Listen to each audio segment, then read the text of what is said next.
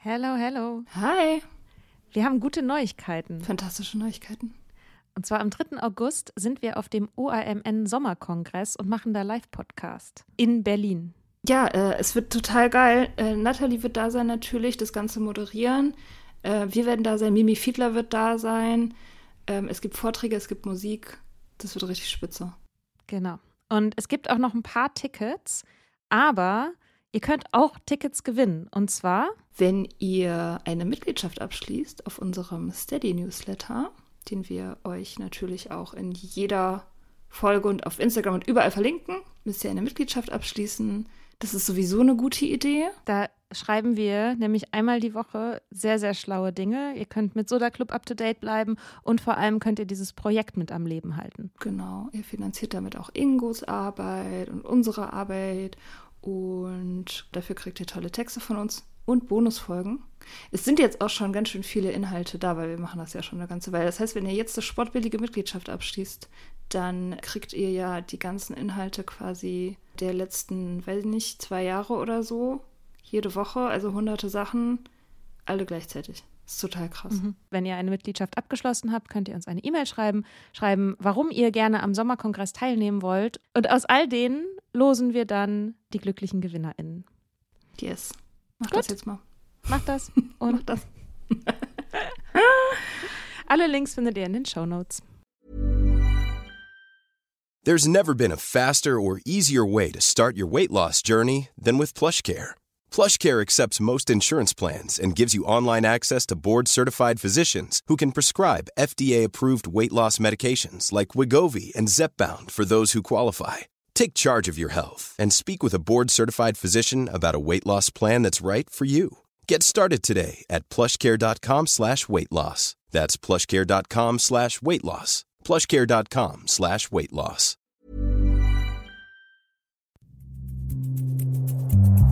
Ähm,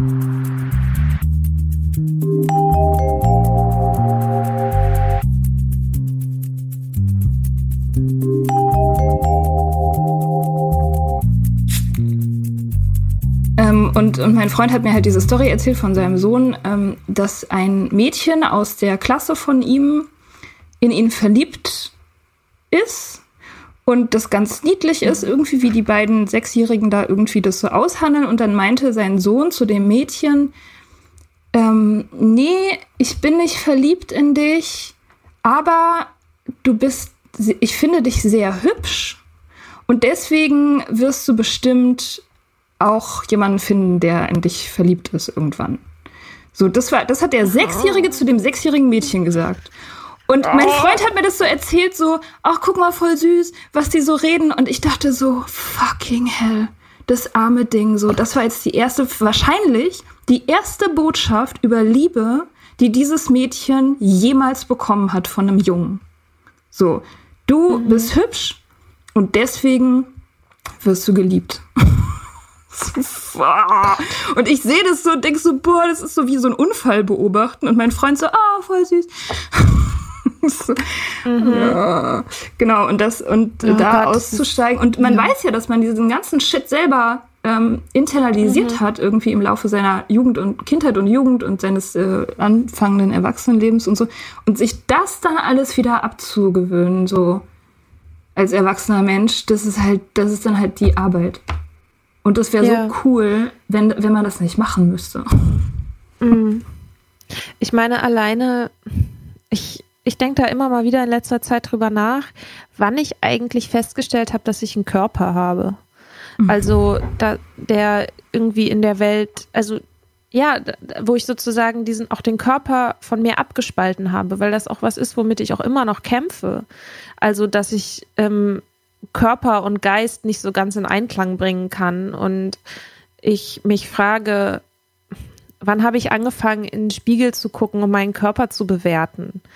So, wann, wann wurde der von anderen bewertet? Ich meine, man kommt ja im Normalfall nicht selber auf die Idee, sondern man lernt das ja, den Körper Ja. zu bewerten. Sagen wir in der Umkleidekabine, in der Grundschule oder so. Also das fängt natürlich viel, viel früher an, als viele Leute vielleicht so denken mögen.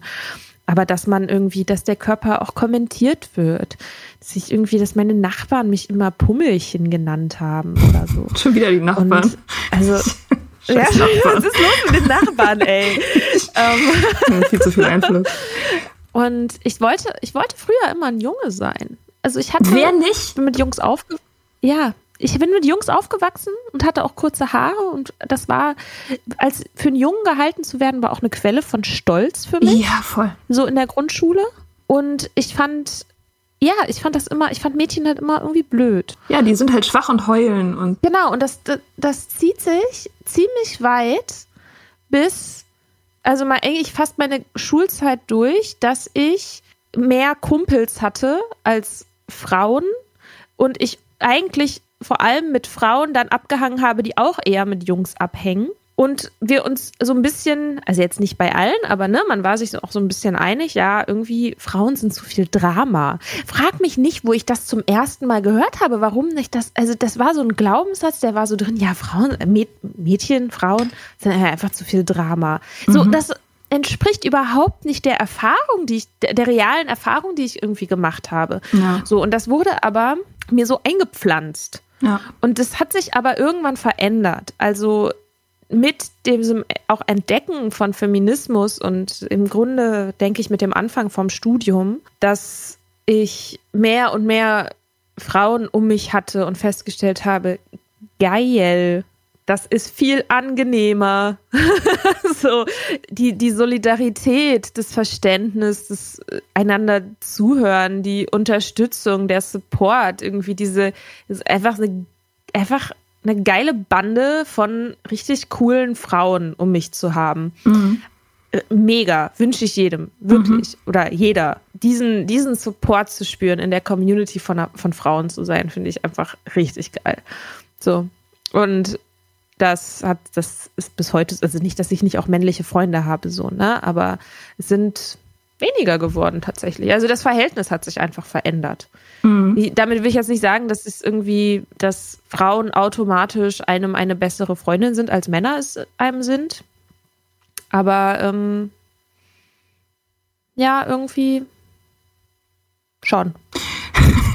es gibt halt Sachen, die ähm, es gibt einfach Sachen, die Männer nicht verstehen.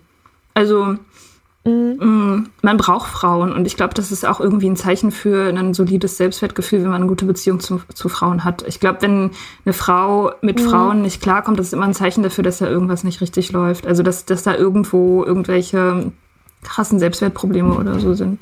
Das glaube ich schon. Also bei mir ist es mhm. echt mittlerweile, glaube ich, wirklich 50-50 Männer, Frauen. Und ich, ich liebe meine Männerfreunde auch. Und aber die, die, die ich halt auch am meisten liebe, sind eben die, ähm, die sich ein bisschen auch die Arbeit machen, so. Und die, äh, ja. die, die da versuchen, die auch, also einer meiner besten Freund, Freunde ist eben auch einer, der mich dann halt teilweise total ähm, lectured, was Frauenrechte betrifft. Und wenn ich dem mhm. halt irgendwas erzähle, was ich mache im Alltag oder was ich zum Beispiel irgendwie, keine Ahnung, was ich beim meinem Freund ähm, durchgehen lasse, was ich eigentlich nicht machen sollte, oder irgendwelchen Lovern oder so, dann, ähm, dann, dann sagt der mir, ey, das ist aber nicht irgendwie feministisch und hier musst du irgendwie aufpassen, dass du da nicht in irgendeine so Falle gerätst und so. Und das, weißt du, das können halt Männer auch. So, das ist ja nicht so, dass ja. die Männer da irgendwie unfähig zu werden. Die müssen halt einfach mal von Zeit zu Zeit ein bisschen was lesen. So, und vielleicht mal irgendwie mit den Frauen in ihrem Umfeld sich unterhalten. Und es gibt welche, die machen das und so. Also, mhm. da, da ist, es ist ja auch irgendwie so ein, ich weiß nicht, das ist so ein Mythos, der total nervig ist und der, gegen den ich so voll ungern ankämpfe, dass wir sind nicht so unterschiedlich. so, und das, da gibt's auch ein Wort für Neurosexismus. Habe ich neulich gelernt. Ähm, mhm. Dass äh, ja auch immer wieder behauptet wird, Frauenhirne und Männerhirne wären irgendwie anders verdrahtet. Oder es, es gäbe halt fundamentale Unterschiede sozusagen in der Biologie, wie Männer und Frauen funktionieren. Und das ist dann immer der Grund dafür, warum, keine Ahnung, warum irgendwas ist, warum Frauen nicht Mathe können oder warum Männer nicht äh, abwaschen können oder, oder so. Und, und das ist einfach, das ist einfach Bullshit. So, Frauen sind nicht begabter, was Sprachen angeht. Frauen sind nicht emotionaler. So, Frauen sind nicht irgendwie introvertierter oder oder binden sich schneller emotional durch Sex. Das ist alles Bullshit. Ich glaube, das war für mich auch so ein bisschen der, der, der Aha-Moment äh, in Bezug auf Feminismus, dass es nicht darum geht, zu sagen, wie Frauen irgendwie anders sind. Es geht halt also es geht nicht darum, dass ich als Frau jetzt also irgendwie Eigenschaften habe, die mir innewohnen, die ich deshalb habe, weil ich eine Frau bin, sondern es geht halt ganz, ganz viel auch um Sozialisierung. Also ein so ein Glaubenssatz, den ich auch lange Zeit hatte, komplett lag der unhinterfragt in irgendeiner Ecke von meinem Gehirn war, Mädchen sind halt früher reif als Jungs. Und ich habe das nie hinterfragt. Das ist irgendwie wie so einen biologischen Fakt. Frag mich nicht, wo ich das gehört habe. Aber das wurde wiederholt und ich habe die Erfahrung dann auch irgendwie gemacht, habe festgestellt, ja, ich kann mit den Jungs in meinem Alter nicht so viel anfangen. Ich hänge lieber mit älteren Typen rum und habe auch lieber Affären mit älteren Typen. Und das liegt wahrscheinlich daran, dass Frauen einfach ein bisschen früher reif sind. Und warum denn? Naja, weil die Ansprüche, weil die Standards andere sind, weil von Frauen andere Sachen erwartet werden, weil von Frauen eher erwartet wird, aufmerksam zu sein, Sachen im Blick zu haben und keiner halt sagt, ja, Girls will be Girls. So. Aber die Jungs, die machen halt so, ja, die machen halt so, ne?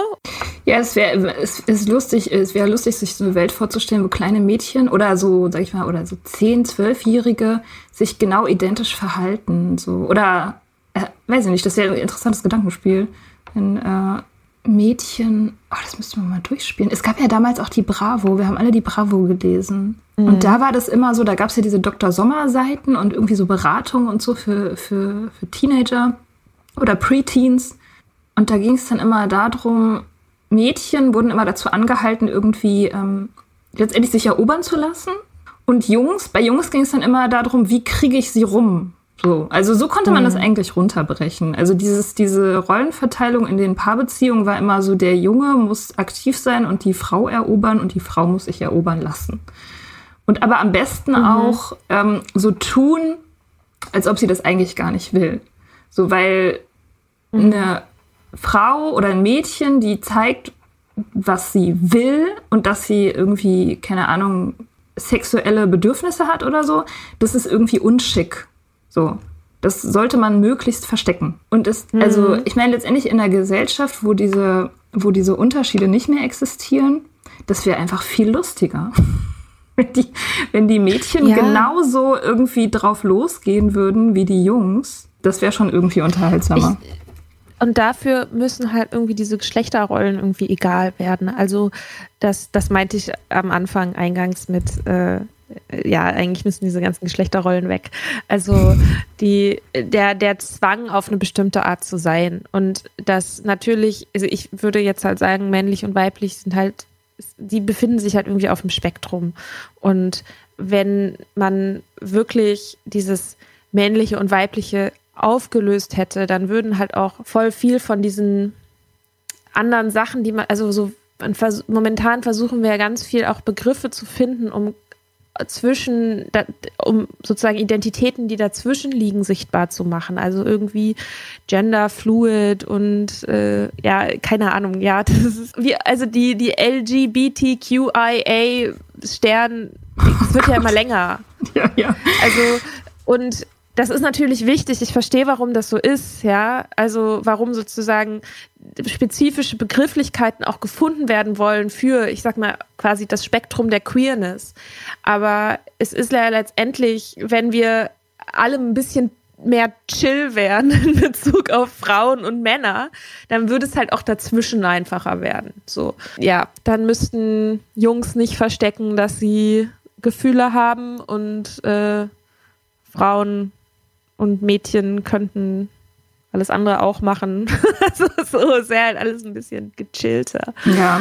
Ähm, ja, da sind natürlich aber auch die Frauen äh, gefragt, dass sie, dass sie da auch irgendwie ihre eigenen, ihren eigenen Shit, ihre eigenen Vorurteile hinterfragen. Das denke ich wird auch immer irgendwie ein bisschen außer Acht gelassen, dass, dass Frauen ganz viel auch daran mitarbeiten, diese Rollen zu zementieren dass sie halt einen Mann dann als stark empfinden, wenn er zum Beispiel mehr Geld hat oder größer ist als sie oder irgendwie irgendeine Art von Coolness ausstrahlt oder so. Und wenn, wenn man das als Frau sozusagen nicht aufbricht und die Männer auch mal so ein bisschen, den Männern so ein bisschen, keine Ahnung, die Chance gibt, ähm, zu heulen und arm zu sein und vielleicht nicht im Job so wahnsinnig krass durchzustarten, dann ähm, das ist ja auch irgendwie für alle dann gut. Also da ja. weiß ich nicht, die Frauen sind ja auch in der Pflicht. Ich finde auch gerade beim so beim Thema, wenn Kinder kommen in den Beziehungen, das ist ja auch ein krasses Phänomen, mhm. was bis heute irgendwie so ganz also ancheckt, irgendwie so wuchert, ne, dass in dem Moment, wo also du hast ein paar, die sind total progressiv und cool und alles und und modern und gehen bei der Arbeit in dem Moment, wo ein Kind kommt, ja. ist es plötzlich so, die Frau ist zu Hause, der Typ geht arbeiten, macht Karriere und das läuft dann irgendwie so nebenbei, ohne dass da, also scheinbar ohne dass darüber im Vorfeld mal geredet wird. Und das, ähm, das ist ja. auch total wichtig, dass die Frauen sich das überlegen, wie das, äh, wie das gemacht werden soll, bevor das Kind da ist. Und nicht erst irgendwie, keine Ahnung, drei Jahre später oder so. Weil das finde ich, also da, mhm. ähm, da finde ich, in unserer Generation ist da erschreckend wenig passiert. So, also ich habe da neulich mal mit einer Freundin drüber geredet, die ist Anfang 50.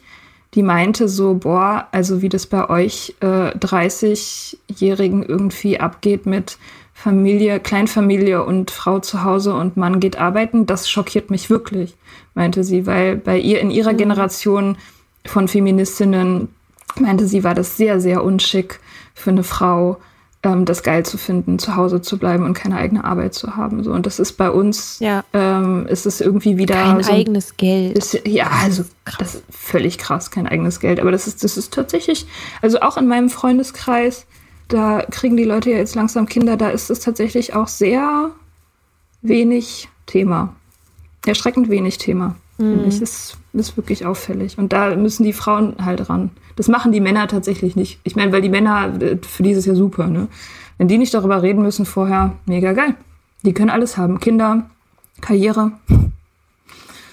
Ja, ja das ist halt so ein bisschen dieses, dieses Mikro-Makro-Ebenen-Ding, ne? Also da, da, ich bin da auch immer wieder auch in einem Konflikt mit mir selber, weil ich auf der einen Seite halt sagen würde, ja, okay, also die Umstände machen es einem halt auch wirklich schwer. So, also solche Sachen anzusprechen und die ganzen Muster und die, ja, die Gesellschaft und so weiter, die arbeitet ja gegen, gegen einen. So, wenn man jetzt eine Frau ist und sich selbst empowern möchte, so. Aber gleichzeitig, es macht halt keiner für einen. So, dasselbe ist es halt auch mit dem Nüchternwerden oder so, ja. Also natürlich ähm, ist es scheiße, dass Alkohol überall in der Gesellschaft ist und äh, die Alkoholwerbung ist äh, schlimm und ähm, es wird verherrlicht und das ist alles richtig, richtig scheiße. Nüchtern werden macht aber keiner für einen. Also man muss das halt selber machen. Und das ist halt dieser Konflikt zwischen ähm, Verständnis haben für die eigene Position innerhalb dieser Umstände und auch für die eigene schwierige Verhandlungsposition, die man vielleicht hat. Und das anzuerkennen, dass das schwierig ist und gleichzeitig aber zu sagen, ja, aber es macht halt keiner für dich. So. Ja. Ähm, wollen wir kurz eine Pause machen? Ich würde mir voll gerne noch einen Kaffee machen. Ja, ich auch. Ich brauche mehr Kaffee. Meine, mein Supply ist auch durch. Natürlich, wie alles im Leben, ist es äh, nicht, nicht nur ein persönliches Problem, sondern immer auch eins, was die ganze Welt hat.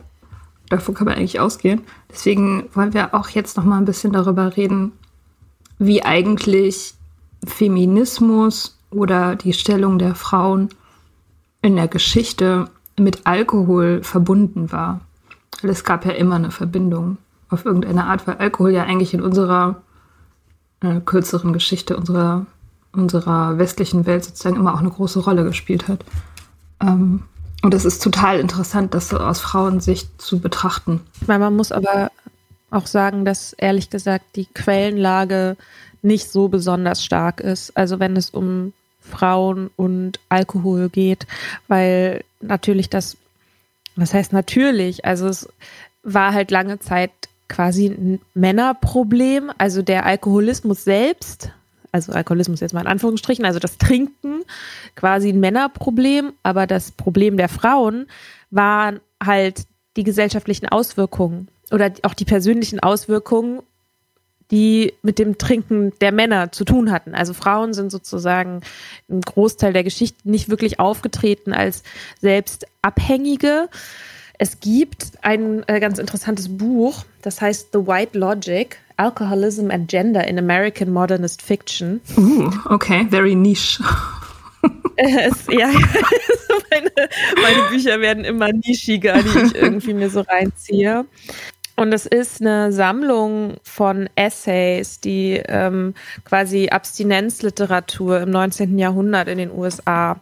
Und es gibt in diesem Buch nur einen Essay, der im Namen einer Frau quasi geschrieben wurde, also auch nicht wirklich von einer Frau, sondern von einem Mann, der so, der quasi die Geschichte einer Frau, einer Hausfrau aufschreibt. Auf jeden Fall äh, gibt es da quasi diese, diese eine Geschichte von ähm, einer Frau, die, die von ihrem Arzt Alkohol verschrieben bekommt und dann sozusagen dem, dem Alkohol verfällt. Die Geschichte ist dann, dass sie, dass, dass sie aus Versehen ihr Kind umbringt und dann ihr Mann sie verlässt, wenn sie nicht, also der, der zieht dann woanders hin und sagt, ja, ich äh, komme erst wieder, wenn du nüchtern bist und dann schafft sie es erst und dann ist aber ihr Mann schon tot. das ist, die das ist ja sehr erbaulich. Okay, äh, das ist so eine wahre Geschichte oder wie? Nein, nein, nein, das ist alles nicht wahr. Okay. Ähm, das, das sind so, das sind so Abstinenzgeschichten so aus der Zeit, um das, um so auch den ähm, um auch die, die Prohibition auch voranzutreiben zum Teil. Mhm. Ähm, also ist halt von diesen ganzen, also es gab ja quasi im, im 19. Jahrhundert kam das halt so auf, dass diese Temperenz- oder auch Abstinenzvereine halt ähm, ordentlich Druck gemacht haben, den Alkohol äh, in seine Schranken zu weisen. In Deutschland war das witzigerweise ganz stark eher auf Brandwein, also auf Schnäpse und sowas ähm, konzentriert. Also es gab tatsächlich Temperenzvereine, die äh, empfohlen haben, doch stattdessen Bier und Wein zu trinken. das, heißt, das, das war dann halt das gute Getränk. Also es ist ganz lange auch in der Geschichte das total unscharf ist, was eigentlich das Problem ist. Also es ist ja auch heutzutage noch unscharf. Ja. Ne? Also diese Substanz Alkohol, also manchmal kann sie quasi ein Lebenswasser sein, ein Aquavita oder so.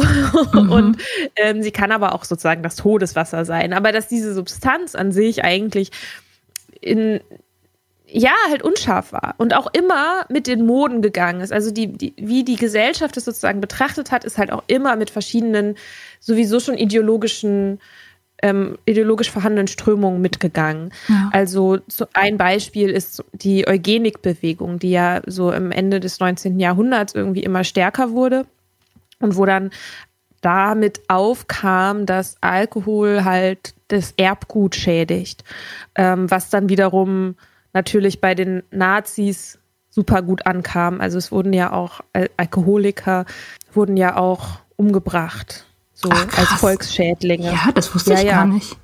Ja, Echt? das ist richtig krass. Und das Interessante ist halt, dass auch in dieser Zeit ähm, diese diese Trennung zwischen dem mäßigen Konsum und dem übermäßigen Konsum, sozusagen dem Exzess, dem krankhaften Konsum, also auch nochmal zementiert wurde, weil halt Alkohol ja auch in der deutschen Gesellschaft extrem verankert ist, allein durch diese, durch Burschenschaften und so, ne? Das sind ja alles tradierte ähm, Bünde von meisten, ja, Männern. Mhm. Ähm, die ja natürlich auch in der Partei waren, also in der NSD, NSDAP, ähm, wurde natürlich auch getrunken. Und man konnte ja jetzt nicht plötzlich anfangen, die eigenen Parteigenossen irgendwie ins KZ zu stecken oder als Schädlinge des, des deutschen, des guten deutschen Erbguts darzustellen ja. und zu verunglimpfen. Deswegen brauchte man so eine Trennung. Was ganz interessant ist, ist, dass halt, woran es halt festgemacht wurde, war unter anderem halt die Arbeitsfähigkeit. Also Arbeitsscheu ist ja auch so ein Begriff, der aus dieser Zeit stammt. So, das heißt, Alkoholiker, die nicht mehr arbeiten können, wurden vergast oder in Arbeitslager gesteckt. Und was ich total krass finde, ist, dass ja auch heutzutage noch, wenn du eine Therapie machst, eine Suchttherapie, dann wird die ja von der Rentenversicherung ja. gezahlt. Ja. Und nicht von deiner Gesundheitskrankenversicherung gezahlt, ja. weil ja das Ziel ist, dass du wieder arbeiten kannst. Ja. Und das ist ja, das ist ja wirklich bei Sucht, also bei Suchterkrankungen ist das ja total der Sonderfall. Ich wusste das auch ganz lange gar nicht.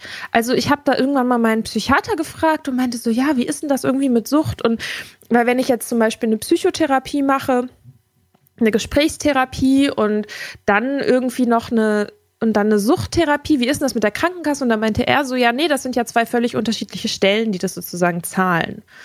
Und das gehe ich jetzt mal stark davon aus. Also ich kann es jetzt nicht ganz konkret an Quellen belegen, aber es ist halt in dieser Zeit wurde halt diese Unterscheidung so krass gemacht. Und hm, ich nehme mal krass, an, das ja. ist so ein Überbleibsel davon.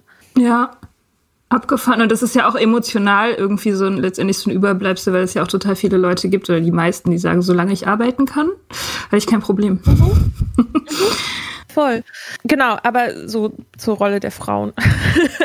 ähm, also gerade in den USA war es so, dass diese, dass die Temperenz oder diese, diese Anti-Alkohol-Bewegung letztendlich für Frauen eigentlich eine der ersten Bewegungen war, wo sie auch auf Bühnen standen. Also sich dafür einzusetzen, weil die Männer gemerkt haben, oh, wir brauchen hier doch nur noch ein bisschen Support in unserem Kurs. ähm, deswegen ähm, erlauben wir auch mal den Frauen, sich auf eine Bühne zu stellen. Und ähm, dass sozusagen Prohibition und ähm, Frauenwahlrecht war in den USA enorm miteinander verknüpft. Mhm. Ähm, und in Deutschland sind im Grunde zwei der Vordenkerinnen des, äh, der, der Anti-Alkohol-Bewegung, also sind beides, sind zwei Frauen. Und witzigerweise, also Bremen ist da so ein Zentrum. Die eine heißt äh, Ottilie Hoffmann. Die Geiler war auch Name. sonst, also mega, ne? Mhm. auch Frauenrechtlerin. Die hat auch die ersten alkoholfreien Wirtshäuser ins Leben gerufen. Das letzte hat, glaube ich, so in den 70er oder 80er Jahren zugemacht. Krass. Aber die hat sozusagen die, das, dieses Thema nach vorne gebracht. Anna-Clara Fischer hieß die andere. Ja, es macht ja auch mega viel Sinn, dass das die Frauen waren, die sich da an die Spitze gestellt haben, ne? weil die, äh, weil die ja erstens sozusagen die waren, die noch einen klaren Kopf hatten, also und auch irgendwie Energie und Zeit, sich an die Spitze von irgendwas zu stellen. die Männer halt gesoffen haben, so, das ist eine Sache. Mhm. Und die natürlich auch äh, wahrscheinlich sehr krass darunter gelitten haben ähm, unter dem Saufen der, der Männer. Ist ja klar, die mussten das ja alles auffangen. Die mussten ja die ganzen, die mussten ja die dysfunktionalen Männer auffangen, die arbeitsunfähig waren, die, die gewaltbereit waren, die ähm, letztendlich wahrscheinlich ein Job für sich waren. Ne? Das spiegelt sich ja auch krass im blauen Buch äh, wieder. Haben wir auch in der Alkoholiker, in der äh, anonymen Alkoholiker-Folge mal drüber geredet, dass im blauen Buch ja die Frauen auch immer nur auftauchen als, ähm, als Leidtragende der, der trinkenden Genau, die Ehefrau. Männer, ne? Genau, ja. die, genau, die Ehefrau. Und die sollte dann, also im blauen Buch wird noch geraten, so, die soll sich kümmern und Verständnis haben. So, das, äh, das, mhm. das war sozusagen der Rat, den das blaue Buch den Frauen gegeben hat. Die sollen irgendwie ihren Mann unterstützen in allem, was er macht. Und auch wenn er jetzt zum Beispiel irgendwie, keine Ahnung, für seinen Genesungsprozess eine zweite Bitch braucht, die er nach Hause bringen äh, will oder so, dann soll man da irgendwie mit Geduld und Nachsicht reagieren, weil der Genesungsprozess dieses Mannes sehr wichtig ist. An, so. Anleitung zur Co-Abhängigkeit heißt Exakt, das. exakt, ja. genau. Es wurde mhm. letztendlich genau das geraten, was das Gegenteil von dem, was eigentlich Sinn machen würde. Mhm. Aber ist ja klar, mhm. weil damals konnte man ja sich nicht einfach trennen, was das Ideale wäre in so einer Situation weil man ja wirtschaftlich von den Männern abhängig war. Das, das, ist tatsächlich aber auch immer noch ein Problem in der Suchthilfe, auch heutzutage, wenn es speziell um Frauen geht, dass ähm, die, die Verknüpfung von ähm, auch von Gewalterfahrungen, sexualisierter Gewalt, auch in, in Beziehungen festzustecken und Alkoholkonsum halt auch in, enorm stark sind. Das heißt, dass es für viele Frauen dann wirtschaftlich, also auch Frauen, die ihre eigene Sucht überwinden wollen, das halt nicht möglich ist oder kaum möglich ist, weil sie halt so stark an den Mann gebunden sind durch wirtschaftliche, durch emotionale, ne, so Ver Verbindungen ähm, und Abhängigkeiten, dass sie da halt selber kaum rauskommen mhm. und dass halt für viele Frauen ein Grund zu trinken auch Trauma ist. Also würde ich auch in meiner eigenen Geschichte auch so sehen. Also ich würde jetzt nicht sagen, dass das der einzige Grund war, weshalb ich Alkohol getrunken habe, ganz sicherlich nicht. Aber mm, also die Erfahrung von sexualisierter Gewalt natürlich was mit meinem Körperbild auch gemacht hat und auch so ein, eine Hass, eine Abneigung auf meinen Körper erzeugt hat, dass mich das traumatisiert hat und dass Alkohol ein Weg war, wie ich zum Beispiel trotzdem noch Sex haben konnte. Ja, so. voll. Und weil das irgendwie nüchtern nicht mehr so richtig ging. Ja. Und dass ich trunken halt auch Sachen vielleicht auch dann nicht mehr so gefühlt habe oder so. Und dann ich mir das selber so ein bisschen auch als sowas verkauft habe von, ähm, naja, ich höre jetzt nicht auf zu trinken, weil dann hätte er ja gewonnen. Also wenn das jetzt, ne, wenn jetzt die Lösung wäre, aufzuhören zu trinken, weil ich jetzt eine schlechte Erfahrung unter Alkoholeinfluss gemacht habe, dann würde ich ihm ja die Macht zugestehen. Also, verstehst du, was ich meine? Das ist ja total verquer. Nee, das verstehe ich nicht. Welche Macht? Also Ach so, ich, wenn du, wenn du dich sozusagen dem Alkohol ergibst, wenn du jetzt sagst sozusagen, der, der Alkohol, äh, ich kann nicht gegen den ankommen, der ist zu groß, deswegen muss ich aufhören, das meinst du? Genau, also wenn sozusagen aus der Erfahrung, okay, ich wurde, ich, wurde unter äh, sehr, sehr starkem Alkoholeinfluss sexuell, sexuell missbraucht. Wobei das Wort Missbrauch ist auch komisch, als ob es einen Gebrauch gäbe. ähm, aber egal. Und dann ist die Folge davon, dass ich sage, oh, ich werde jetzt nüchtern, dann äh, wäre das halt eine Anerkennung zum einen davon, was für eine Rolle Alkohol in dieser Situation gehabt hat. Und es würde halt heißen, dass dieser Typ, der das gemacht hat, so einen Einfluss auf mich hatte, dass ich jetzt mein Leben ändere. Aber ich will ja mein Leben nicht ändern. Weil okay, das, wenn ich mein Leben ändern würde, dann würde das ja bedeuten, dass dieses Erlebnis krass was mit mir gemacht hat. Okay, verstehe. Ja, das verstehe ich. Und ich meine, das hat ja noch eine andere, eine andere Seite, und zwar, dass, ähm, dass es natürlich auch problematisch ist, wenn eine Frau äh, von einem Mann sexuell, keine Ahnung, wenn, wenn sexuelle Übergriffe stattfinden und die Frau ist betrunken. Und ich immer gesagt, dann hör halt, hör halt auf zu trinken. Damit begibst du dich in Gefahr. Das ist mhm. ja auch problematisch, weil es letztendlich irgendwie die Kehrseite ja. davon ist, dass die Männer im Prinzip überhaupt keine Verantwortung tragen, weil die Frau ist ja schuld, wenn sie trinkt. Ja, so. genau. Entweder die Frau oder der Alkohol. Ja. Bloß ja. nicht der Mann. Ja, genau. Ja. ja, also insofern ist es halt tatsächlich, ja, ist es heute auch noch ein, ein Problem. So, und ich glaube, es ist ein sehr frauenspezifisches Problem, was viel auch, also, ja, wo halt Alkohol und Machtverteilung sich halt überkreuzen, so, und dann diesen Effekt haben. Und das macht es, finde ich, umso perfider, wenn man sich mal, ja, halt mal so diese Werbung anguckt, ne? Also, wieder Frauengold. Ja, ich, ich finde, es ist einfach so ein perfektes Beispiel. Geil. Also es gibt hier so eine Anzeige, das, die Überschrift ist nervös, ähm, müde, abgespannt, gereizt, schlaflos. So sind so die Frauen. Warum wohl? ähm, Frauengold hilft. Dieses Nerven- und Kreislauftonikum beruhigt und kräftigt Herz und Nerven. Es entspannt und fördert den gesunden Schlaf, wodurch sie neuen Schwung und Frische gewinnen. Wieder so, ne? Die ähm, jung, jung bleiben und so. Mhm. Äh, nervöse Erschöpfungszustände verschwinden. Verkrampfungen und Stauungen werden gelöst. Frauengold macht munter und ausgeglichen. Ja, gibt es in Apotheken und Drogerien. Ist halt vor allem Alkohol drin. Ist halt ja, Schnaps. Das ist halt letztendlich ne, die irgendwie letztendlich die die altmodische Version von Cool Girl. So sei mhm. entspannt, äh, finde dich damit ab. Der Mann kann machen, was er will. Du bist einfach immer Fun. So. Und mhm. wenn du nicht voll selber Fun bist in dieser beschissenen Lebenssituation, in der du steckst, dann gibt es hier diese Droge, die es dir einfacher macht, zumindest auf die kurze ja. Distanz, Fun zu sein. Ja. Und das ist crazy, weil das tatsächlich super weit verbreitet war. Und ich habe dazu mal ich weiß nicht wie und warum. Auf jeden Fall habe ich dazu mal ein äh, Interview gehört, ein Radiointerview mit Thomas Gottschalk. es ging eigentlich, ja. Voll, alles erwartet, nur das nicht. Ja, ja. Es ging eigentlich um die Frage, also er wurde gefragt, warum denn immer lange Haare? Warum die Männer in seiner Generation irgendwie mit langen Haaren so Status verbinden und so. Und er meinte, naja, das war halt eine Rebellion gegen diese Frauengold-Generation. Und dann habe ich so aufgehorcht und dachte so, hä?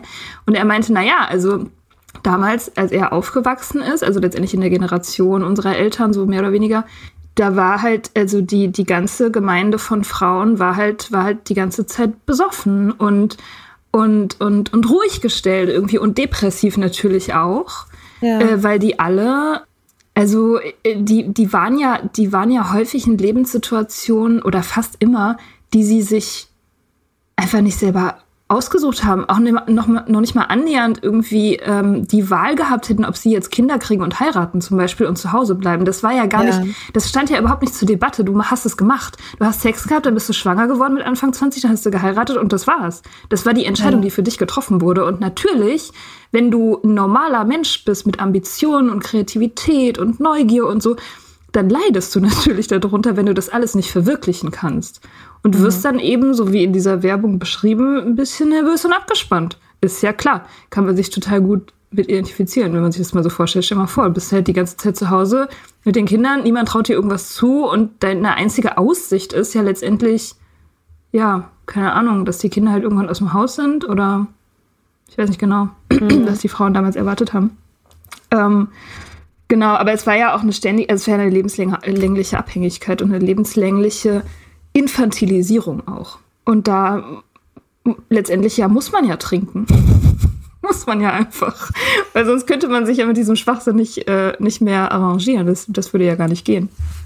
So. Mhm. Und, und das ist, das ist eben auch interessanterweise gar nicht verschwunden, äh, dieses Phänomen, dass Frauen trinken, um ihr Leben zu ertragen. Das hat sich zwar verändert, aber im Prinzip ist es ja heute immer noch das Gleiche.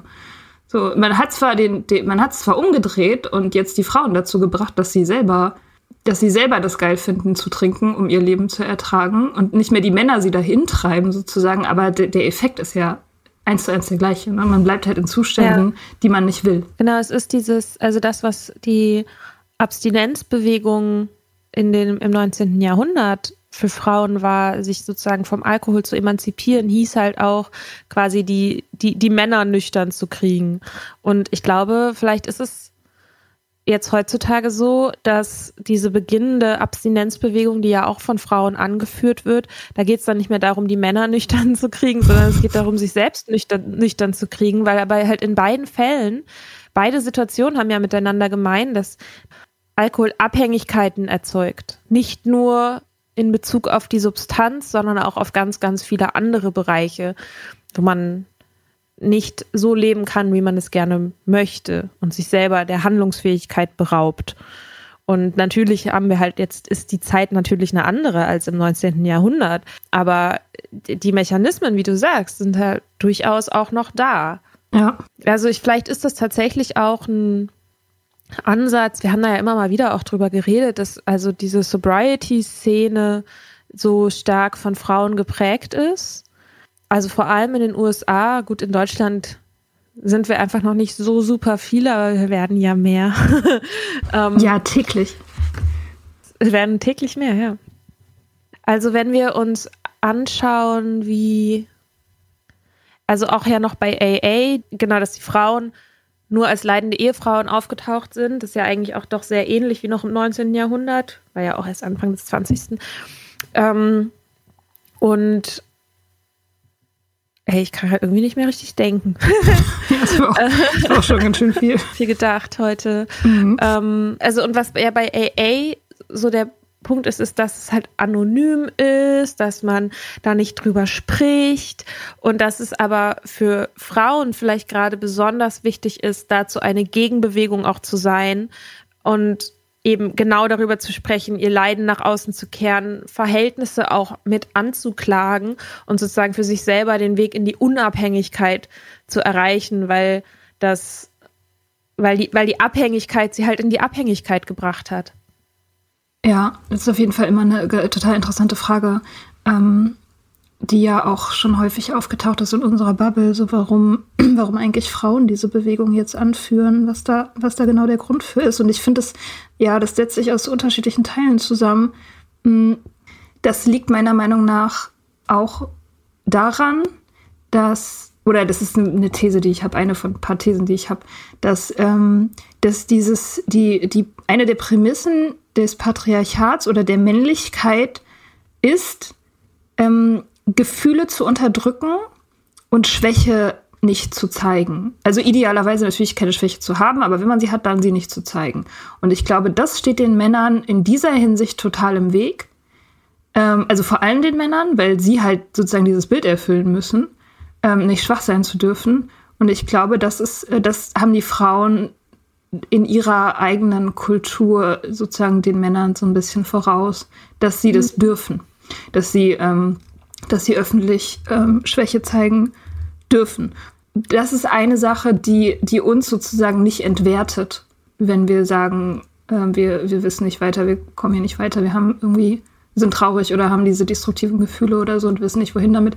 Wenn ein Mann das sagt, das wird deutlich härter verurteilt mhm. und ins Lächerliche gezogen. Und ich glaube, dass das, damit hängt es vielleicht auch ein bisschen zusammen, dass es so eine weibliche, dass die Bewegung so einen weiblichen Schwerpunkt hat einfach. Hängt es, äh, gerade noch ein Gedanke, hängt es vielleicht auch damit zusammen, dass also die Begrifflichkeiten, die wir in Bezug auf Alkohol, auf Sucht, auf Suchtüberwindung haben, es ist der Kampf gegen den Alkohol, es ist der Teufelskreis, es ist, also ja. das sind alles so, also Begrifflichkeiten, da haben wir auch schon mal drüber gesprochen, die uns auch, also die mich auch total abgeschreckt haben. Mhm. Die so auch eine Ästhetik, die mich abschreckt. Ja. Aber ist das vielleicht eine männliche Ästhetik. Also ich meine, vielleicht ist es ja auch so, dass die Sobriety-Bewegung im Sinne von, also Menschen werden nüchtern und reden vielleicht darüber, ähm, geprägt ist eigentlich von Männern und dass bloß unsere kleine Bubble, die sagt, wir brauchen andere Wörter, wir brauchen eine andere Sprache, wir brauchen andere Bilder, weil das, was wir da bisher bekommen haben, das finden wir nicht so geil das finden, das passt nicht zu uns. Also die, ja, die ganzen Begrifflichkeiten der, vielleicht auch der Suchthilfe. Es gibt, es gibt ja auch so Podcasts oder auch Blogs oder Foren, die so auch von Männern gemacht werden, die halt so dem auch so ein bisschen im AA-Sprech sind und die ja halt, wo es um nüchtern werden letztendlich geht, aber die halt andere, ja, andere sprachliche Bilder bedienen. Vielleicht, was auch damit, wo es auch damit zusammenhängt, dass dieser, dass der Kampf gegen die Sucht wieder so ein bisschen was Märtyrerhaftes, was also die Stärke wieder hervorzustellen und vielleicht auch was mit Disziplin zu tun hat und so halt so männlich klassisch männlich konnotierte Qualitäten und wir sagen halt nein. Ja. Wir wollen nicht die Disziplin, wir wollen die Lebensfreude, wir wollen unsere Schwächen teilen und solidarisch sein und ja. gemeinsam über eine Wiese hüpfen und die pinken Wolken angucken. Ja. So, wir wollen Leichtigkeit, wir wollen nicht die, Schwer die Schwere vom Kampf. Wir wollen nicht als männliche Alleinkämpfer, Heldentypen irgendwie auf dem Sucht unserer zerbrochenen Träume stehen und trotzdem noch weiter nach vorne gehen. So, wir wollen. Ja. Wir wollen, es, wir wollen ein gutes Leben.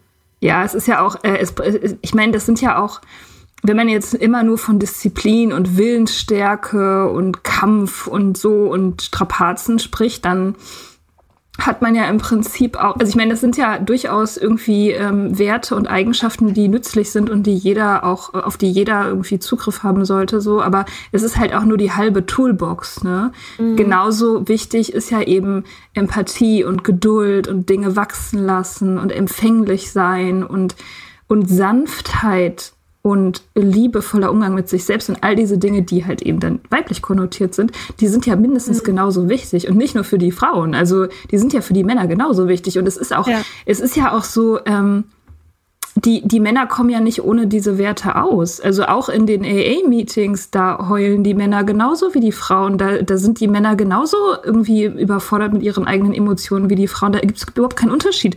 Der Unterschied ist einfach, dass die Männer das nicht öffentlich machen dürfen, weil sie sonst als Luschen gelten sozusagen. Und das ja. ist ja ja genau ja. Das ist halt ein das ist ein riesiger ähm, also das, das ist ein, wahnsinniger Nachteil und eine Schwäche dieses Sobriety-Prozesses, aber natürlich auch einfach eine Schwäche des gesamten Systems. Mhm. Ähm, weil, weil natürlich alle darunter leiden, nicht nur die Frauen. Warum sollte das Patriarchat äh, im, im Sucht äh, da, wo, dann da Pause machen, ne? Also ja. und sagt, ne, ihr kommt, ihr, ihr kommt hier nicht rein. Ja, ja, voll. Mhm. Aber es ist ja auch trotzdem so, dass das Trinken trotzdem auch noch so ein, was mit einem Männlichkeitskult zu tun hat. Also alleine in Deutschland die ganzen Burschenschaften. Also nicht, dass man jetzt heutzutage Burschenschaften so toll findet, aber wenn man sich überlegt, die sind ja durchaus ziemlich einflussreich. Also das ist, sind ja Organisationen, wo nur Männer Zutritt haben, wo gesoffen wird ohne Ende, wo das auch zum Ritual dazu gehört. Alleine das, oh, ich finde das so eklig. Boah, ich hatte mal eine Lerngruppe mit einem Typen, äh, der, in einer, der in einer Burschenschaft gewohnt hat. Und ähm, dann haben wir da in, die, in deren komischen Thronsaal so ähm, unsere Lerngruppentreffen gehabt, weil die anderen fanden das irgendwie okay. Und ich dachte mir so, ja, okay, ich muss halt Mathe lernen, also was soll ich machen? Und dann war ich da irgendwie Und dann bin ich da aufs Klo gegangen und dann ist da, das heißt ja der Papst, ne? Dieses Kotzbecken. Boah, ey, mir hat's, da habe ich noch getrunken zu dem Zeitpunkt. Ja, die haben da in den Badezimmern, das ist so ein Becken auf so, ähm, so Brusthöhe. Das ist einfach ein Kotzbecken. Boah, was das ist dafür da, damit die da reinkotzen. Ne? Das nennen die den Papst. Oh mein Gott. Okay, also ich muss auch sagen, hier, ich habe von dieser ganzen Kultur überhaupt keine Ahnung. Ich, ich kenne niemanden, der das, also ich, ich, hab, ich weiß überhaupt nicht, was da passiert. Was machen die? Sind das wie Pfadfinder oder so? das, ich habe hab noch nie jemanden getroffen, der da irgendwie ähm, mit in Berührung. Also das, das ganze System ist äh, komplex. Ich kenne mich da jetzt auch nicht super gut aus. Ähm, es gibt halt diese Verbindungen, ne? also Studentenverbindungen. Das sind so Häuser, in denen wohnen so was zwischen 12 und 20 Leute, die quasi wie große WGs, die aber, man, es gibt welche, die sind farbentragend, es gibt welche, die sind schlagend also schlagend heißt, dass die quasi, kennst du den Begriff Mensur? Also die fechten und dann, ähm, dann hauen die sich so mit dem Degen so ins Gesicht. Und dann ist das so ein Ritual. Und dann bluten die. Ich äh, habe irgendwo mal die Theorie gelesen, dass sie das machen, weil die, weil die neidisch sind auf die weibliche Menstruation. Okay. ähm, egal. Äh, auf jeden Fall, naja, das sind halt so es gibt dann die, die alten Herren, das sind die, die dann das die da rausgewachsen sind, die dann, das sind halt meistens sind es Leute, die irgendwie so Jura studieren und BWL und was weiß ich.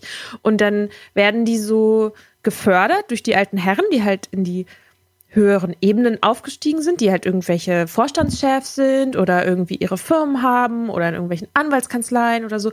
Und darüber bekommen die halt so mega krasse Kontakte. Und mhm. das ist meistens der Grund, weshalb Leute in diese Verbindungen eintreten. Die haben dann auch so Lieder und so. Und das sind halt, die heißen dann so, ich weiß nicht, hier gibt es so eine, die heißt so Germania, irgendwas. Also die sind halt entstanden ähm, eigentlich aus der ähm, Vereinigungsbewegung also als quasi Deutschland noch zersplittert war und so ein bisschen in der Romantik und dann auch quasi in dieser Studentenbewegung aus dem aus der Zeit, ich glaube 1848 war, glaube ich, da diese Revolution. Naja, auf jeden Fall quasi Deutschland zu einigen. So. Mhm. Aus dieser Bewegung sind die entstanden und eigentlich auch mit einem progressiven, ursprünglich einer progressiven Haltung. Aber wie das so ist mit progressiven Haltungen, wenn sie über Jahrhunderte nicht abgedatet werden, sind sie irgendwann nicht mehr so progressiv. Ja. Und das sind letztendlich, ich will nicht sagen, dass alle von denen irgendwie super rechts sind, aber die meisten eigentlich schon, sind konservativ bis rechts, wenn nicht sogar naja, rechtsradikal ist jetzt schwierig vom, von, von der Begrifflichkeit her, aber halt auf jeden Fall nationalistisch. Okay. Und ähm, die sind gerade an, an traditionellen Hochschulstandorten, findest du die halt ganz viel. Also so Göttingen ist voll damit. Ähm, hier in Hannover gibt es auf jeden Fall auch einige, die wohnen immer in richtig geilen Butzen. Das sind immer richtig geile, geile Häuser. Wo okay. man sich so denkt, so, oh Mann, voll verschenkt an Arschlöcher. naja, auf jeden Fall ist halt ein Teil dieser, dieser Kultur, ist halt zu saufen bis zum Umfallen. Also wirklich, also mega. Und wie gesagt, die haben halt so ein Kotzbecken. Boah, und, i, ey. Äh, wirklich echt, als ich da vorbeigelaufen, also als ich da aufs Klo gegangen bin, ich fand mich hat's geschaudert, wirklich überall. Und auch irgendwie die Tische haben auch übergeklebt und so. Und ähm, die, die, dann haben, wo haben die mich zu so einer Party eingeladen? Oh je. Und ähm, haben gesagt, ja, aber Frauen kommen für Frauen kommen umsonst rein und kriegen auch zwei Sekt. Und dann habe ich gesagt, nein, danke, mm. ich möchte das nicht. Und halt wirklich, das war so ganz süß, weil ich habe halt, das war, als ich Informatik studiert habe und ich war so, ähm, ich war so 27 und die Leute, mit denen ich aber studiert habe, die waren halt so relativ fresh von Abi oder Ausbildung, also so irgendwas zwischen 18 und 21. Und ich meinte so, nee, ich will es echt nicht, ich will kein, kein Interesse dran. Und er meinte, der meinte, der meinte ganz, ganz ehrlich zu mir, aber wieso? Das ist doch voll toll. Das ist doch voll gut für dich. Also so im Sinne von, das ist doch ein richtig, richtig tolles Angebot. Ich verstehe das gar nicht. Und der war so total nett und total unschuldig und hat das, glaube ich, alles noch so gar nicht so richtig gecheckt, wo er da überhaupt gelandet ist. Der war da relativ frisch eingezogen. Und ähm, seine Eltern sind halt irgendwie so Punker, die sich auf irgendeinem Punkfestival kennengelernt haben. Und er ist halt irgendwie, saß jetzt halt in dieser Verbindung. Okay. Mega da, die, da waren die Eltern bestimmt total stolz. Ähm, die haben sich wahrscheinlich gedacht, oh Gott. Oh Gott. ähm, ja, okay. Ja, dein Haus habe ich doch vor 20 Jahren noch mit Farbe beworfen. ähm, genau. Also es ist eine total problematische, patriarchische, nationalistische Art der Organisation. Es gibt sehr viele davon und sie sind halt, sie haben halt quasi ein, ein Karrieremodell von dem andere Gruppen ausgeschlossen sind. Also Frauen natürlich sowieso, aber ich glaube auch, du willst dann nicht unbedingt ähm, landen, wenn du irgendwie Migrationserfahrung hast oder whatever. Okay. Ja, oder? Ja, okay. Ja, es ist ein richtig schön altmodischer Verein. Genau, und also diese Art von, also Männlichkeit und Trinken ich meine, das ist ja auch beim Oktoberfest oder so. Ja. Das ist ja auch irgendwie ein komischer Verein. Ich habe. Ähm, CSU, die komplette. CSU ist auch ein komischer Verein. Hier ist kein Alkohol und richtiger ja. Mann muss was vertragen und so. Richtige Frau ja irgendwie auch. Ist ja auch immer schön. Mhm. Madel. Mhm. Also nicht, kenne ich, weiß nicht, kenne mich in Bayern aber nicht so aus, muss ja. ich sagen. Können wir mal Nathalie fragen. Stimmt ähm, ja, die wohnt da. Hm ich habe bei, ich habe, also ich habe ja so in Vorbereitung auf die Folge so ein paar Bilder, so Werbungsbilder und sowas mal rausgesucht und ich habe unter anderem auch eine Plakette gefunden, die man sich kaufen kann. Das ist so ein Blechschild, glaube ich. Ähm, Finde ich auch richtig, richtig geil. Ähm, die heißt, die ist überschrieben mit zehn neue Gründe, warum Bier besser ist als eine Frau. Das Geile daran ist ja, das, das Allergeilste ist ja daran, das kleine Adjektiv neu. Also das heißt, es gibt schon eine Vorgängerplakette. Neue Gründe. Ja. Voll geil. Ja, oh weil die ersten zehn, die kennen wir ja alle, sind ja, sind ja bekannt. Ja. Möchtest, du die, möchtest du die neuen Gründe hören? Ja, unbedingt, bitte. Ähm, erstens, ein Bier kümmert sich nicht darum, wie du fährst richtig witzig an Betracht all der Verkehrstoten, oh, die ja. durch Unfälle unter Alkoholkonsum entstehen. Auf jeden Fall. Witzig. Witzig. Zweitens, ein Bier hat keine Mutter. Ich weiß nicht, was deren Beef mit meiner Mutter ist. Die ist echt cool. Okay. Drittens, ein Bier lässt dich nicht den Müll raustragen. Ja, die Männer haben es schon schwer. Wir haben es sehr schwer. Mit dem ganzen Immer mit dem ganzen Müll raustragen. Schlimm. Viertens. Bei einem Bier weiß man vorher, was es kostet. Oh. Autsch. Ja. Mhm. Okay, fünf kann ich irgendwie gerade nicht lesen, weil mein Rechner spinnt. Sechstens. Mit einem Bier musst du nie tanzen. Das okay. ist zum Beispiel irgendwie nicht verständlich. Tanzen die Männer so ungern? Also ich kenne eigentlich nur Männer, die total gerne tanzen. Ich glaube, ich glaube, das ist vielleicht dieses, ähm, naja, was so ein echter Mann ist, der, der, der will halt seine Gefühle nicht ausdrücken und tanzen ist da ah, vielleicht ah, okay. so, ja. weißt du, ist ja peinlich. Stimmt, stimmt, okay. Oder so. Wenn du Boah, halt wirklich, wirklich so fragile bist, dann, dass, ja. dass halt Tanzen für dich zu viel Gefühlsausdruck ist. Ja, ja, stimmt. Das ist dann auch, das triggert wahrscheinlich dann auch die Homophobie ganz doll. Oh ja, ja. Mhm. Stimmt. Mhm. Ähm, siebtens, ein Bier schmeckt immer. Ew. What? Ähm, ein Bier behauptet nicht, Fußball sei doof. das, das, klingt so ein bisschen Adoleszent. Fußball ist doof. Oh Gott, das ist so, doof. Oh Gott, das ist so peinlich. Ein Bier sieht morgens genauso aus wie abends. Ja. Ach ja, Nummer 5, das, was ich gerade nicht sehen konnte, weil, ich, weil irgendwie mein Computer nicht scrollen wollte. Nummer 5 ist auf jeden Fall richtig gut. Ähm, ein Bier hat keine Zellulitis. Und Nummer 10, was ich auch ziemlich irgendwie, irgendwie kriege ich da so rapey Vibes. Also ähm, ein Bier hat keinen Anwalt. Ja, das, was soll ähm, das denn bitte heißen? Also ich habe das jetzt erstmal mit Scheidung in Verbindung gebracht. Ah, ich dachte, okay. Also ich dachte, das- wenn das- du irgendwie eine. Ja, dass sie dich sozusagen auszieht nach der, nach der Scheidung. Also mit oder mit der Scheidung, bei der Scheidung. Okay. Ja. Ja, okay. Ja. Und das Bild ist so ein Bierglas. Mit Brüsten. geil ist das so ein Bierglas, was wo so Brüste drauf gemalt sind. Das ist Ja. auf jeden Fall schon mal richtig geiles Design, oder? Was sagst du so als Grafikerin? Das Design ist super, aber es äh, entlarvt natürlich auch die Hauptschwachstelle, die so ein Bier hat, nämlich es hat halt keine Brüste. Das ist eine männliche Fantasie. Wenn es in dem Moment, wo ein Bier mit Brüsten entwickelt wird, brauchst keine Frauen mehr. Die Männer lassen uns endlich in Ruhe. Da gibt's doch auch so einen Spruch bei Sex in the City, oder? Da geht's doch auch irgendwie um so. Ähm, da ist, da ist irgendwie die Debatte zwischen den Girls, dass Männer ihr eigenes Sperma mal probieren sollten, um zu wissen, wie das so ist. Und dann, ähm, wie schlimm die das finden würden, aber nur, wenn es nicht so schmeckt wie Bier.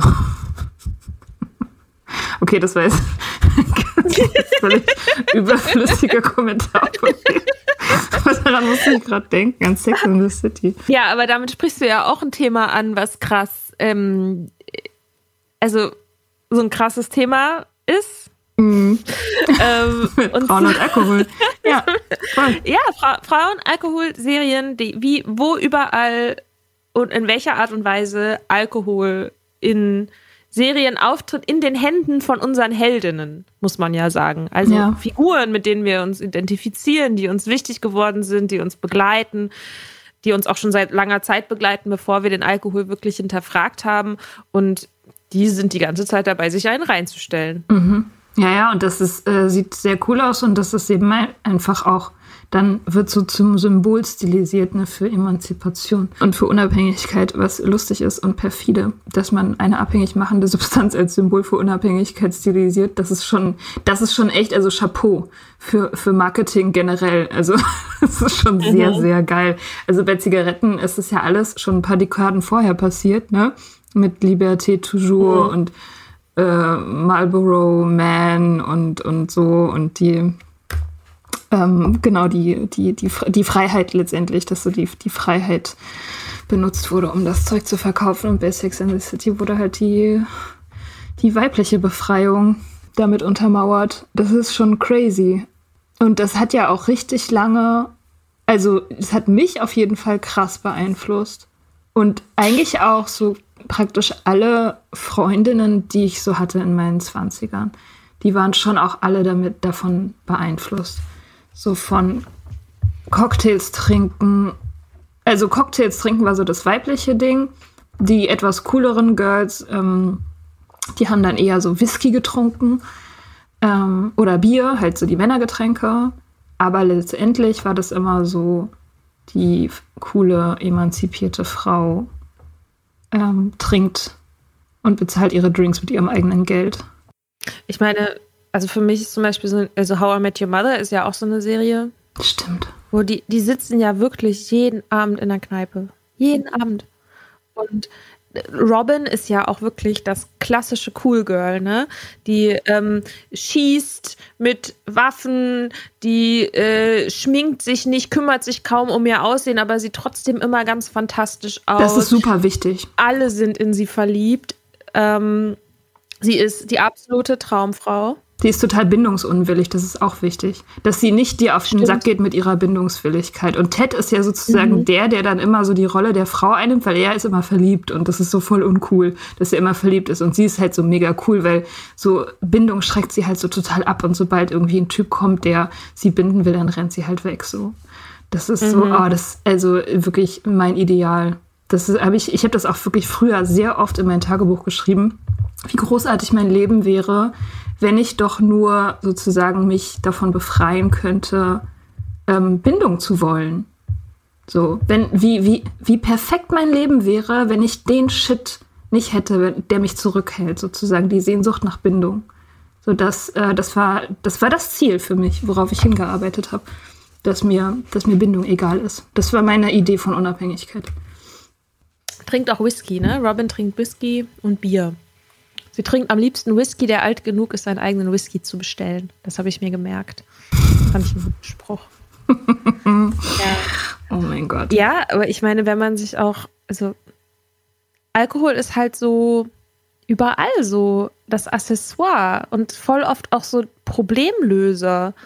Also ähm, ich habe zum Beispiel mit meinen Eltern um Weihnachten rum so einen Film geguckt, so einen finnischen Film. Ähm, hab gerade vergessen, wie er heißt. Kann ich in die Shownotes tun, wo irgendwie ein ähm, Mann aus China, möchte ich sagen, kommt irgendwie in ein finnisches Dorf und äh, bringt da den Leuten bei, sich ordentlich zu ernähren. Ähm, das ist eigentlich total, denn, das ist jetzt ein bisschen sehr verkürzt, okay? Also, er ähm, ist eigentlich ein ganz schöner Film und es gibt aber dann so Momente, wo er halt, keine Ahnung, er ist dann verkrampft, weil er mit der Frau, dem, der Liebes, dem, Liebe, der Liebesint dem Liebesinteresse, dem Love Interest. Ähm, du versuchst die Englizismen zu vermeiden, ne? versuche die Anglizismen zu vermeiden. Es klappt halt echt überhaupt nicht. Zero. ähm, äh, auf jeden Fall, die wollen irgendwie tanzen und er ist aber so verkrampft und so, dann trinkt sie erstmal zwei Schnaps oder so. Klar. Und, na, halt, und das war ganz interessant, weil ich, wir haben den Abend, wir haben den Film geguckt am Abend, bevor ich meinen Eltern zum ersten Mal so richtig über das Ausmaß meines Alkoholkonsums, ich will nicht sagen gebeichtet, aber bevor ich, also ihnen sozusagen das mal ausführlich erzählt habe, was da eigentlich los ist und irgendwie auch von meinen verschiedenen Projekten erzählt habe und so. Das habe ich ja sehr lange irgendwie nicht so richtig mitgeteilt. Habe ich aber im Podcast schon erzählt, dass ich meinen Eltern das nicht so richtig erzählt habe. Mhm. Und ähm, das habe ich aber an Weihnachten nachgeholt. Tatsächlich war ein sehr, sehr schönes Gespräch. Wie auch immer. Ähm, kann ich vielleicht an anderer Stelle nochmal erzählen. Auf jeden Fall haben wir halt darüber gesprochen und dann meinte mein Vater halt auch so, ja krass, wie fandst du eigentlich den Film gestern? Ne? Weil es halt wirklich an vielen Stellen, ich habe ich hab das zu dem Zeitpunkt, ich habe das auch kommentiert, ne? Ähm, und er meinte so, ja krass, das sei ihm auch halt eigentlich nur dadurch aufgefallen, dass ich das kommentiert habe, weil wie oft halt Alkohol da oder ein Schnaps oder so halt als Problemlösung, als Weg nach vorne quasi die Rolle gespielt hat. Äh, das finde ich total interessant, da mal drauf zu achten. Mhm. Ja, naja, es wird ja auch benutzt so als so charmante oder irgendwie menschliche Art, äh, mit seinem stressigen Alltag klarzukommen. Irgendwie, so wird es mhm. ja auch benutzt. Das ist irgendwie die Karri Karrierefrau. Das ist ja auch immer so ein Ding, ne? Die Karrierefrau, die gestresst nach Hause kommt und sich dann erstmal einen Drink äh, eingießt, um mit ihrem um mit ihrem stressigen äh, Vollzeitjob, Kinder und, mhm. äh, und, und, und, und Beziehungsleben klarzukommen und währenddessen halt auch immer noch gut auszusehen. Ist ja auch immer sehr wichtig. Wachen selten verkatert auf. Ja, doch, aber also die wachen schon verkatert auf. Wie Amy Schumer zum Beispiel, das ist ja eine eher neuere mhm. ähm, Vertreterin dieses ganzen Cool Girl-Looks und so. Die wacht ja schon krass verkatert auf, aber bei ihr wird das halt mhm. alles sehr, sehr cool dargestellt. Das ist irgendwie mhm. witzig und halt wie die Jungs, ne? Ja. So. Ich glaube, so fast die erste, ich habe letztens mal ähm, Bridget Jones geguckt. Ja, oh Gott. Und ich glaube, die ist so, die ist so eine der ersten. Und ich dachte, ich habe wirklich angefangen, das zu sehen und dachte mir so, oh mein Gott, ich glaube, gucke ich das jetzt, weil ich mich selber hasse oder warum mache ich das? Also so ein so viel, oh, da ist so viel Frauenhass, so ja. viel Abwertung von, ja. also Frauen Anfang 30, die ist so alt wie ich quasi, ja? Ja. Und oh, diese, oh, es ist, es ist wirklich, ich finde es wirklich schlimm. Ich habe mir den auch nicht bis zu Ende angucken können. Ja. Ähm, aber halt dieses, sie ist halt irgendwie so ein bisschen süß und verpeilt, gilt als pummelig. ja. So abgefahren finde ich. Ich finde das krank. Ja, das ist und dann, krass. und sie halt, ne, und sie raucht und sie trinkt das ist ja dann so voll die Revolution, dass sie, dass ein Mann sie trotzdem will. Mhm. Das war ja, ja sozusagen das Revolutionäre an dem Film. Ja, sie rennt halt auch diesem Arsch hinterher, ne, der sie so fies behandelt und findet den halt die ganze Zeit total geil. Ja, ja, äh, ich meine, ich, ich verstehe schon irgendwie, also damals, das war ja, weiß ich nicht, wann kam dieser Film raus? Nuller Jahre? Oder so? Anfang Nuller Jahre, kann es sein? 2001. Ah, 2001, siehst du? Ich kann das Narrativ schon verstehen. Also, weil es ist ja schon auch irgendwie so ein Versuch, ähm, dieses, dieses mh, mm, Bild von so Perfektion und Kontrolle und, und schöner, glatter, hübscher Weiblichkeit so aufzubrechen. Ne? Es ist ja irgendwie so ein Versuch, die Frau auch so messy zu zeigen und chaotisch und irgendwie nicht perfekt. Und das, das hatte ja durchaus, genau wie Sex in the City auch, es war mit gutem Willen gemacht, glaube ich. Diese, mm. Dieses Bild. Ich, also Sex in the City, hundertprozentig. Das war ja damals, ich meine, heute wirkt es irgendwie antiquiert. Auch diese ganze Mode und dieses ganze, weiß ich nicht, dass die sich ja letztendlich ja doch nur um Männer drehen und so. Aber damals war das halt voll revolutionär, dass Frauen öffentlich ähm, so ungefiltert über Sex reden. So, das, das, das gab es ja damals überhaupt nicht. Insofern war das Ach damals. du meinst Sex in the City? Ich dachte, du meinst.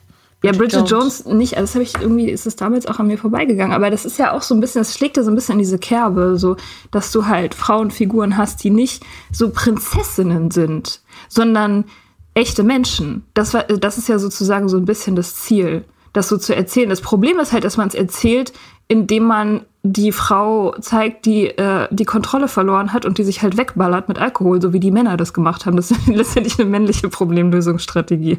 So keine besonders gute. Mm. Aber es wurde ja gemacht, sozusagen, um dieses, um das Klischee, um dem, mit dem Klischee so ein bisschen zu brechen. Das ist ja, ich glaube, ähm, mm. die, die Intention war schon jetzt nicht unbedingt eine schlechte, äh, obwohl es natürlich mittlerweile sehr antiquiert wirkt. Naja, aber es ist ja, für mich ist schon aber auch die Frage, okay, wem wird denn hier was verkauft? Ne? Also es ist halt, ähm, es ist ja kein Zufall, dass das in der Zeit, dass dieser Film in der Zeit entsteht, in der auch das traditionelle Familienbild so ein bisschen aufgebrochen wird und äh, es durchaus auch alleinstehende Frauen Anfang 30 gibt. Aber als was werden die dargestellt? Die werden dargestellt als Frauen, die die ganze Zeit nur Männern hinterherhungern, die überhaupt nicht äh, in der Lage sind, quasi selbst Wert aus sich selbst zu schöpfen, ähm, sich an Arschlöcher binden. Natürlich, die können dann irgendwie trotzdem glücklich werden, weil sie dann irgendwie doch den Typen finden. Ähm, aber eine Frau Anfang 30, die weder einen Mann hat noch ein Kind hat, ist halt rauchende äh, Frau mit Alkoholproblemen, einem Leben, das in keine bestimmte Richtung geht. So. Also ich finde, das ist ein, oh, ich weiß auch nicht, also ich will jetzt nicht sagen. das gibt es einfach Sachen, die sind einfach nicht so gut gealtert und ich frage mich halt, ob der war halt jemals irgendwie, ob der wirklich progressiv war oder ob es bloß wieder quasi dieselbe misogyne Scheiße ist, bloß in einer anderen, in einem anderen Kostüm. Mm, ja. Ich weiß nicht, also ich meine, die Tatsache, dass wir heute so darauf gucken können, äh, beweist ja, dass was passiert ist. Keine Ahnung, also es ist halt ein langsamer Prozess, ne? Es ist halt, es werden halt immer mehr, immer mehr ähm, äh, Schichten sozusagen abgetragen von diesem Problem. Und ich, ich denke mal, wahrscheinlich ist es auch so, dass in zehn Jahren oder in 15 Jahren, äh, wenn wir auf unsere jetzige Popkultur blicken, dass wir dann auch Sachen, die wir heute cool finden, auch nochmal anders bewerten. Das ist ja, das ist ja so Teil des Spiels, ne? Ich habe mir neulich, ich habe neulich mal Ah, das passt jetzt vielleicht nicht zu diesem Alkoholthema und so. Ich habe neulich mal wieder eine Folge Germany's Next Topmodel geguckt. Oder versucht. Ich habe es versucht. Ich habe versucht, eine Folge Germany's Next Topmodel zu gucken und ich konnte mir das tatsächlich nicht mehr reinziehen. Und aber ich habe gedacht, das würde mich wütend machen. Also vorher. Ich habe, äh, bevor ich das angemacht habe, habe ich gedacht, das würde mich wütend machen. Aber tatsächlich ist was passiert, was ich nicht erwartet hatte. Und zwar, es hat mich einfach unendlich gelangweilt. Es hat mich einfach nur gelangweilt. Ich fand es nur langweilig. Und natürlich ist es total frauenverachtend und, und ganz problematisch, was da läuft. Und eigentlich sollte diese Serie gar nicht mehr existieren. Also in der idealen Welt hätte die einfach kein Publikum so. Aber es, ähm, ja, die, also ich hatte da keine Wut mehr. Es, ähm, ich habe so ein bisschen Mitleid irgendwie äh, für diese Mädchen, die da irgendwie immer noch auf irgendeine Art und Weise involviert sind. Oder die das gucken und das zum Vorbild nehmen oder so. Aber, aber es hat mich tatsächlich nicht mehr nicht mehr aufgeregt, sondern nur noch gelangweilt. Das ist irgendwie eine gute Entwicklung. so Resignation. ja, weiß ich nicht. Es ist eher so eine große Entfernung einfach zu dieser Welt. Also, ja. ja. ich lebe da nicht, nicht mehr. Ja. Ja, Ja, das ähm, finde ich, ja, das ist äh, eigentlich ganz angenehm. Also, ich finde es auch, also, ich meine, manchmal finde ich es anstrengend, wenn ich halt dann was gucke, was ich eigentlich mal richtig toll fand und dann feststelle, oh Mann, eigentlich so richtig. Ja, aber das ist ja auch irgendwie, ja, das ist ja schon irgendwie wichtig. Ich finde das auch immer wichtig, so ähm, einfach Filme, Serien spiegeln ja auch einfach krass den Zeitgeist und das, was wirklich passiert. Das ist ja schon einfach wichtig als, als kulturelles ähm, Instrument irgendwie, um darüber nachzudenken. Ja, klar, weil ja auch die, ähm, so die Vorbilder, die man hat und die man sich sucht, die, denen man hinterher eifert, gerade wenn sozusagen die Ide- Identität noch nicht so ganz gefestigt ist und man sowieso noch am Überlegen ist, wer man eigentlich ist und mal sein will. Und dann bedient man sich natürlich da, was man sieht.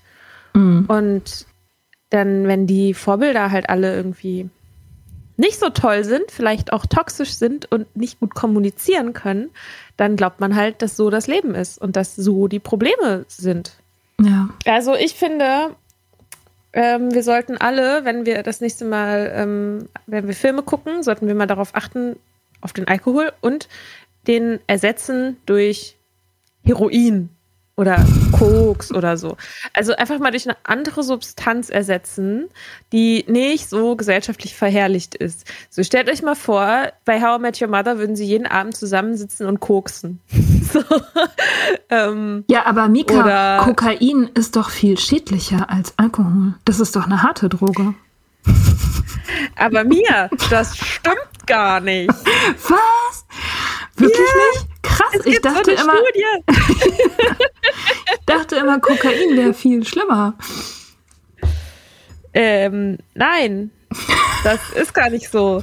Es gibt eine Studie die, aus dem Jahr 2018 von The Lancet, die wir immer überall in der Sobriety-Szene überall zitieren, die äh, genau dem entspricht, was wir glauben. Das ist immer ein gutes Zeichen für Studien. Ähm, und zwar, dass Alkohol die äh, schädlichste Droge ist. Also die quasi sowohl also den, den Einfluss auf die, auf die Person, die sie nimmt, ähm, die den Einfluss auf quasi das direkte Umfeld abhängt, wie schnell sie abhängig macht, wie groß der Schaden auf den Körper ist und aber auch, was für Schäden halt dadurch quasi der Gesellschaft oder der Volkswirtschaft, wie auch immer so entstehen. Und das ist eine Studie aus dem Jahr 2018, ist in The Lancet erschienen und die sagt, äh, dass mit ziemlich großem Abstand Alkohol eigentlich die schädlichste aller Drogen ist. So. Ja. Finde ich auch relativ krass.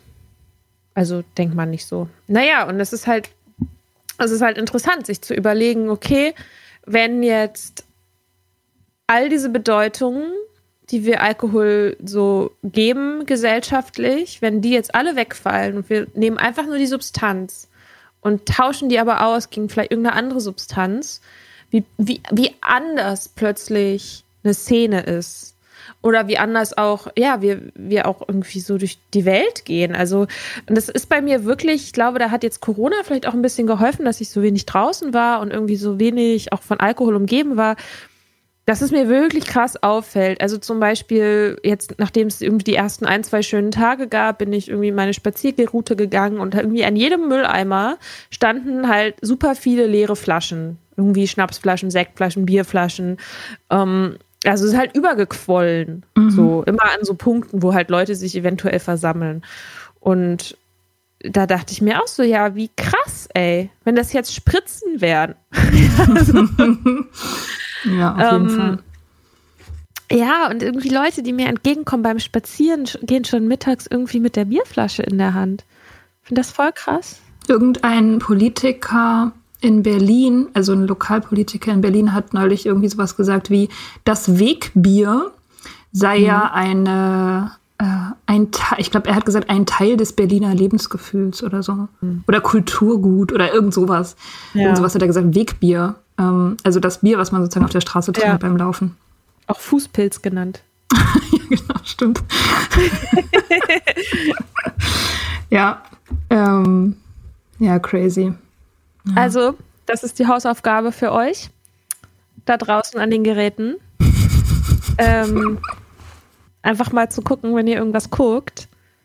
Äh, was passiert denn, wenn man das austauscht? Ja. Würde mich ja mal interessieren. Ja, Ja, und schreibt uns das. Ja. Vielleicht können wir muss. und, die Gilmore Girls. Und die, und die kleine Rezension über Gilmore Girls und äh, das toxische Verhalten. Schön. Ja. Also, geht raus okay. und äh, habt einen schönen Feminismus. Oder einen schönen Sonntag. Ja, schön, schönen Feminismus.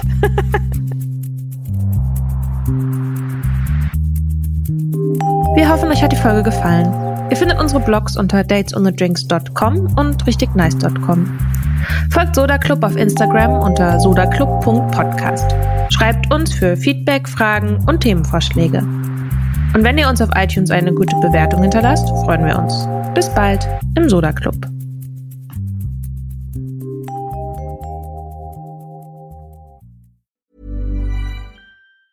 Planning for your next trip? Elevate your travel style with Quince. Quince has all the jet setting essentials you'll want for your next getaway, like European linen premium luggage options, buttery soft Italian leather bags, and so much more. And is all priced at 50 to 80% less than similar brands. Plus, Quince only works with factories that use safe and ethical manufacturing practices.